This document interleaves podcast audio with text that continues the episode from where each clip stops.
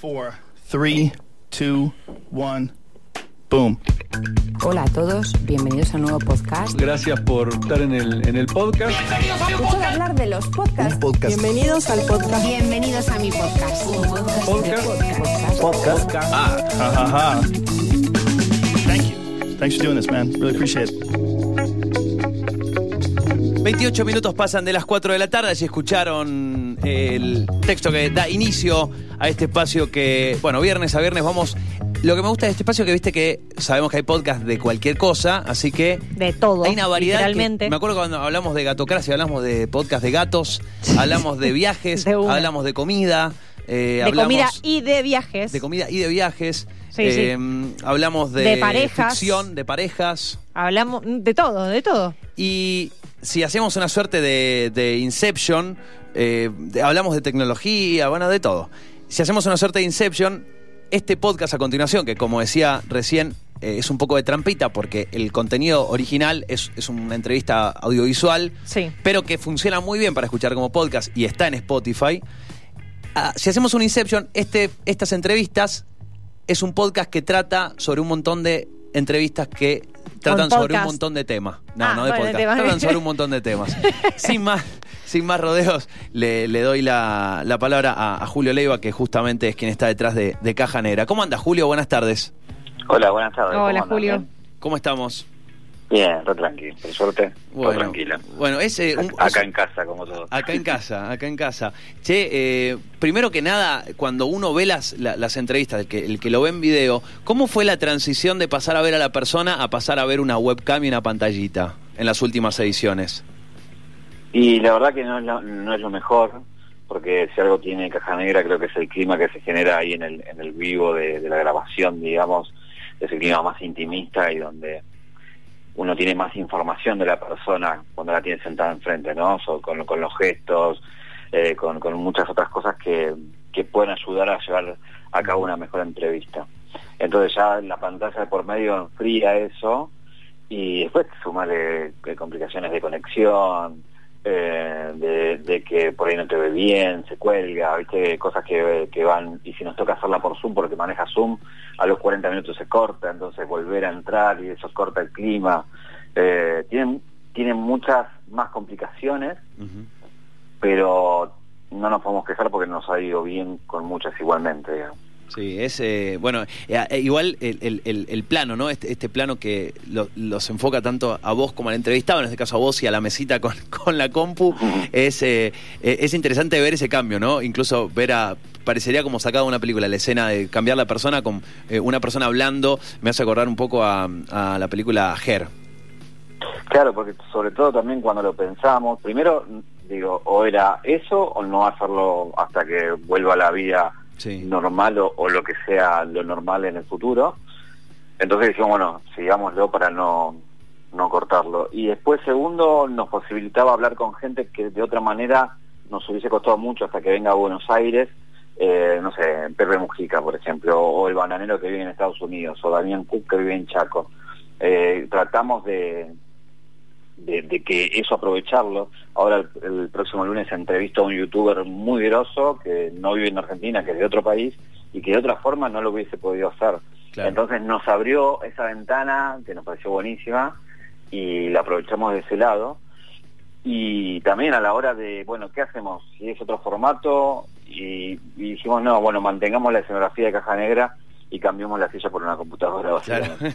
Bueno, y, y es, es interesante eso que decís porque también le pasó a, a muchas personas que organizan eventos. De pronto un evento al que había un público eh, que eh, estaba era presencial y era como lo bueno, pero al mismo tiempo estaba limitado porque era presencial y ahora asisten personas de toda Latinoamérica tal vez al evento. Y bueno, lo mismo es esa vuelta que le pasó tal vez a las entrevistas, poder irse a mucho más lejos.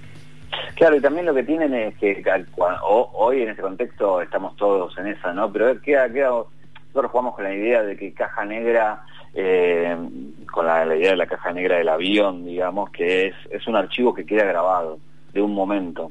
Y es el archivo que ha, que ha grabado de este momento, de este momento de pandemia, de donde no podíamos juntarnos, de, de, de, de ese presente de esa persona que habla. Entonces también eh, no- nos parecía que estaba bueno de, de que, bueno, eh, pasó esto durante esas entrevistas. que, nos pasó a todos y bueno, queda, queda grabado eso. Hay una diversidad de, de entrevistados impresionante. Bueno, muchas personas de- del ecosistema digital, muchos youtubers, muchas personas de, las redes, bueno, músicos, actores, eh, de, todo, de todo. Políticos, eh, bueno, hace poco entrevistaste a Cafiero, eh, como decís, dijiste vos, el, el- el bananero, bueno, es una, mucha diversidad y, eh, bueno, imagino que eso es un equipo, no estás vos solo, pero ¿Quién, eh, dó- ¿Dónde está el- surgimiento de nombres? ¿Es de acuerdo a las posibilidades? ¿Hay una lista, una lista que vos tiraste? ¿Hay un equipo que va tirando nombres? Sí, ahí hay un equipo, digo, está Maxi Díaz en la realización, está Emi, está Julián Lucero, bueno, somos un par. Eh, sí hay una lista, pero digo, a la hora de que nos planteamos el, el formato Cajanera, yo venía de otro formato parecido a entrevista, que era la máquina de escribir voces, que lo hacían Vortex, fue un, un ciclo de 12, entre, 12 entrevistas. Y ahora retomando este ciclo, la, la- la hipótesis o el desafío era qué pasa si yo siento en ese formato de, de entrevista que hoy parece una novedad, pero es una- un formato muy tradicional, nada más que la televisión lo hizo mierda después. Eh, lo hizo mierda en el sentido de que no hubo lugar para, para escuchar, Sí. para dejar tiempos más laxos y, y buscar la profundidad de la entrevista, sino que era todo palo de la bolsa y viste y gritos y, y, Sí, y frases y panelistas. escandalosas. Exacto. Eh, entonces, ¿qué pasa si ese formato lo Sí. probamos con, con todo el área, con todo el mundo digital, por un lado, eh, que era una hipótesis que teníamos, a ver qué pasaba si traía un youtuber, un streamer o, o un gamer o lo que sea. Y también, ¿qué pasa si con si lográbamos eso de que ese, mundo empezara a, con- a consumir caja negra, si lo empezamos a mezclar con ya más del mundo tradicional, del cine, el teatro, de la televisión, del deporte, lo que sea, pero que tenga cierto interés también en, los millennials, los centennials, digamos. O sea, Rodrigo La lo conoce todo el mundo, eh, Diego Peretti también, eh, Santiago Cafiero es como el ministro millennial, digo, y más allá de eso, es, es tu ministro, te guste o lo haya votado o no. Eh, entonces, bueno, si, hay un común denominador es ese, que de alguna manera esté lo millennial, centennial dando vuelta en, todas sus facetas. Eh, entonces, eh, hay veces que nos corremos de eso, como por ejemplo Pepe Mujica, pero porque nos parece súper interesante que los pibes que ya consumen eh, este formato puedan ver a un Pepe Mujica, por ejemplo, porque mucha data, mucha data interesante. Por eso, digo, si bien tiene eso, que nos corremos un poco, más o menos esa es la, la estructura, ¿no? Eh, cuando, cuando, bueno, hay muchas de, de, las- de, los, de las figuras que, que, que entrevistás, eh, bueno, los, los streamers, los youtubers, por ahí están más acostumbrados a, a, a otro tipo de, ya de, incluso de entrevistas, pero, no sé, personas, ahora el- la última charla con, con Vicentico, o no sé, qué sé yo, otras, otras por ahí, como, como decía, o, Mujica, eh, van como cuando, cuando te encontrás con ellos más acostumbrados a, esa pregunta-respuesta, a ese formato ya de entrevista tan clásica, eh, y, y cuando vos les planteás otro tipo de entrevista hay como una, y una sorpresa, una relajación de decir, ah, bueno, es como una, como nos tomamos un café y charlamos. Sí, lo recontra agradecen. Eh, si vos ves la nota de Vicentico, arranca como es Vicentico, viste que en- las entrevistas eh, no es que le gustan mucho, y después a medida que fue avanzando fue entendiendo y termina la nota, y lamentablemente no pudimos seguir porque justamente después tenía otra nota y demás y otro compromiso, pero lo mejor que quedó para el final, porque él fue entendiendo que, que no era a lo que está acostumbrado, viste, que es, eh, contame Vicentico, ¿cuál es tu proyecto nuevo? Claro. Viste que um, ni siquiera investigó a qué, lo que hacía, digamos. Y me pasó con Lali. Lali, el planteo, yo siempre planteo también como un objetivo de entrevista antes de empezar, ¿no? Que voy a buscar. Y, y con Lali quería buscar eso, eso que, que es, todo el mundo la entrevista como la popstar. Y yo quería sacarle ese traje de popstar, ¿viste? Y que me cuente lo bueno y lo malo de eso.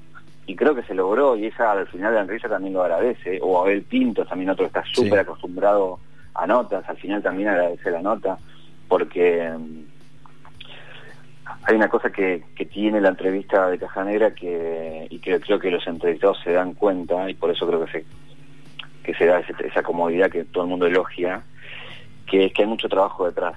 O sea, en cada pregunta eh, hay horas de ver entrevistas de antes, de leer información, de saber en qué está, eh, de saber lo que le molesta, lo que lo incomoda, lo que le agrada. Ujú. Entonces yo llego a cada entrevista con un, no sé, con un- una caja de 200 preguntas de las cuales elijo sacar algunas y las elijo también en, eh, en un momento específico y también me dejo llevar por la charla y por la repregunta y por el clima. Entonces son como muchas capas que se van jugando, muy sutiles obviamente, y que creo que el otro lo percibe, ¿no?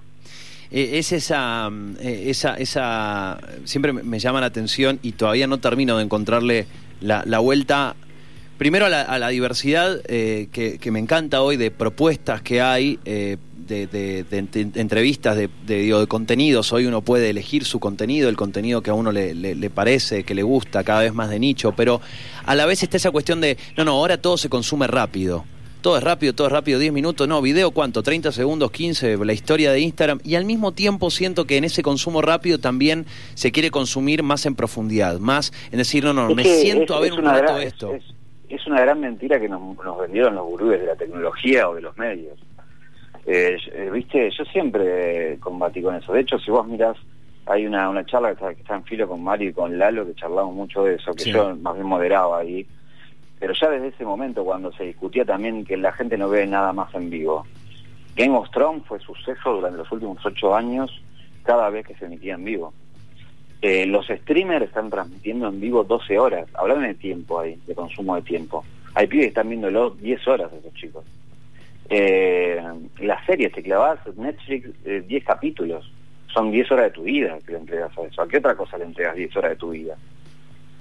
Entonces, ahí ya hay una primera eh, mentira que, nos comimos de esto de que es rápido, es corto. Sí, es rápido, corto, depende dónde, a qué hora y qué.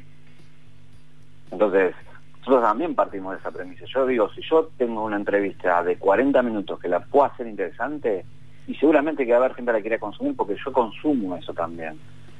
Entonces, no estamos hablando de grandes audiencias quizás, eso es discutible, ya después es otro tema, pero digo, mientras vos en- encuentres un nicho a que eso le interese, Sí. me parece que le puede ir bien. Bueno, y de hecho, si, si, si ot- otro, otro argumento más sería incluso que, eh, que superficial hoy, de hecho nos parecen estas entrevistas, ¿no? Que decías vos de pum pum, el ruido, el panelista haciendo ruido, interrumpiendo, todos a los gritos. Dura siete minutos, no se entendió un joraca lo que estaban diciendo, eh, quedaron dos títulos al aire que fueron el graph y listo. Eh, Bueno, pero ahí, ahí también, ahí, ahí también, si vamos a de números, así les va también. O sea, hoy la, la televisión lamentablemente, y mira que yo vengo de los medios tradicionales, lamentablemente se enoja, se pelea y ningunea lo digital cuando lo tiene que abrazar porque puede ser lo que lo saque a flote. Entonces, la televisión hoy sigue teniendo ese poder de instalar agenda, pero en, en números y en cantidades dejó de ser lo que era. Entonces pasó a ser un lugar para gente grande. Entonces, hoy la gente grande la siguen teniendo y sigue estando, y lo cual está perfecto y está bárbaro. Pero ¿qué pasa cuando, por ejemplo, Facebook, en hace ocho años, era, era nuestro Facebook? Lo usamos nosotros, pero después vino tu papá, después vino tu abuela, y porque estaban ellos te tuviste que ir porque no podías, porque ellos te miraban y empezaste a mirar a otro lado. ¿Qué pasa cuando las abuelas y los padres lleguen a, lleguen a YouTube? Porque ahora no hay contenido para ellos como lo hay para los chicos, pero el día de mañana va a haber mucho contenido para ellos. Entonces, ¿qué pasa? Una Paulina Cocina, por ejemplo, cada vez que pone un video tiene 10 puntos de rating. ¿Qué programa de cocina en la televisión tiene 10 puntos de rating hoy en día? Entonces, son distintas cosas que se van jugando y que me parece que eh, necesitan una reconversión, porque si no, están condenando a que el negocio no funcione y esos son menos puestos de laburo, al fin y al cabo, ¿no? Sí, sí, tal cual. Es, eh, bueno, justo ayer tenía una charla también con, con otro colega sobre exactamente el mismo tema, el mismo tema y, y- cómo, cómo se está, se está en- encajonando todo ahí. Eh, voy a hacer, voy a hacer eh, uso de uso del, de, de una de tus frases, si, si me permitís, después si hay que arreglar un número de la patente y eso de, de los derechos, pero esta mm, esta pregunta de en, en qué momento de tu vida hiciste el clic que te cambió para siempre, eh, cuando muchas veces se, se las, eh, se las haces a los entrevistados, se quedan regulando porque es entender eh, ese clic, es entender qué digo en ese momento, qué me convirtió en lo que soy o, o cómo interpretan también la pregunta. Eh, te la, antes de hacerla a los entrevistados, ¿te la hiciste vos primero cuando planteaste este ciclo? Eh, no, no, no. Lo que sí le, le, le digo que tengo dos o tres preguntas que, que, que ya las vengo repitiendo. Eh, y a mí me gusta esa pregunta, eh, que también la habré sacado de algún lado, lo- no digo que se me ocurrió, eh, porque todos en la vida tenemos momentos bisagras, ¿viste? Y no, no estoy hablando de un solo momento, hay varios que nos conforman. Y, y creo que ahí está el gen de ese de ese clic que te destrabó, ¿viste? Algunos lo logran en el psicólogo, otros lo logran, en, no sé, en un asado con amigos, otros en, en, no sé, qué sé yo, yo digo, no sé, tuve un accidente con con auto, y a mí ese accidente me, me cambió la cabeza, ¿me entendés? Entonces, y no fue algo que yo busqué ni nada, sino que me pasó y eso hizo que yo pensara las cosas de otra manera. Entonces, eh, me gusta eso también porque emparentado a la idea de la caja negra, del recuerdo, de la memoria, de lo que te queda grabado, no solamente vas a buscar un recuerdo al cual le das una importancia, sino la forma de relatar, que seguramente no será muy parecida a lo que realmente pasó, pero es tu interpretación de hoy en día. Y todo ese juego me, me- me parece muy interesante y han salido cosas muy lindas de esa pregunta. Eh, veníamos, eh, fuera del aire veníamos charlando por, por un debate que sa- salió antes eh, de, lo, de lo políticamente incorrecto o de las cosas que, que pensamos y, y no decimos. Y, y entrevistaste muchísimas personas con mucha diversidad de pensamientos sobre los que hay, sobre ellos hay muchos preconceptos y prejuicios. La comunidad armó muchas, muchas cosas, muchas ideas sobre cosas que no sé, se dejaron indicios o no, pero bueno, se construye, se van construyendo, eh, y, y- o, o personas más border tal vez, no sé, un bananero, por ejemplo, que no sabes para dónde va a disparar eh, y que sabes que es un tipo así filoso y que siempre va a hablar así.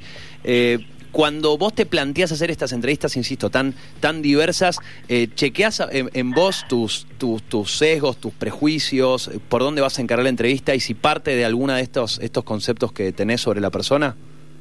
Obvio, obvio que sí, me tuve que sacar un montón de prejuicios de, arriba, porque justamente ya desde el hecho de decirte que vengo de los medios tradicionales, eh, toda esa información que yo tenía eh, también me la metían, ¿viste? Y cuando me sentía a ver y a entender, porque hay una cuestión de gran ignorancia también, cuando vos entendés, empezás a valorar distinto. Y hoy yo los recontravaloro a todos esos pibes. Después podemos discutir eh, ideológicamente o la bajada que tienen, que yo, pero digo, el hecho de que una sola persona haga un contenido constante y construya su propia audiencia y se compre sus propios, eh, no sé, toda la tecnología que tienen y que eso lo vaya mejorando, hay, hay, hay una historia muy heroica, desde la nada crear todo eso vos solito. Eh, me parece que eso es muy interesante y cuando entendés eso, porque es muy difícil comparar la industria con un pibe que en una habitación logra lo que logra. Entonces ahí hay un valor. Eh, y después sí, si me, me, corres por el lado de, que yo pienso, o, o vos fíjate, yo en la entrevista no opino, pues también me- desde mi lugar me cansé de ver entrevistadores que me quieren contar lo que opinan, ¿viste? Cuando yo quiero ver al entrevistado. Y, y si lo hago, lo hago en función de una pregunta para provocar una respuesta y darle el colchón para tirar esa pregunta.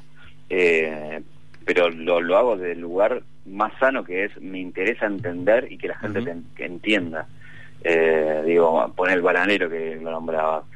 Un montón de gente me escribió y le escribió y, escribi- y, digo, y comentó, es, ah, no puedo creer la persona que hay detrás del bananero. ¿Entendés? Y la entrevista por ahí sirvió para eso, para que conozcan que, a- que atrás hay un tipo pensante que es su personaje, que le encanta joder así, pero que no es tan así en él en su vida, digamos. Eh, entonces hay un montón de preconceptos que, que, que, que pudimos sacarnos encima, porque, viste, eh, el- también te, te empuja un poco el prejuicio muchas veces a, a desconocer después, ¿no? Sí, o, o- o incluso cómo, va lo, cómo lo va a entrevistar este tipo, venía tan bien, ¿viste? Y, y llegar a... También, Sí, bueno, eso me, eso nos pasa mucho, ¿viste? Que, eh, que por ahí la- los que son más del palo del stream te dicen, no, pero ¿por qué venías si venías re bien y ahora metes un político? Y por ahí de políticos. No entrevistábamos políticos desde el principio porque no queríamos que, que nos contamine la idea del programa.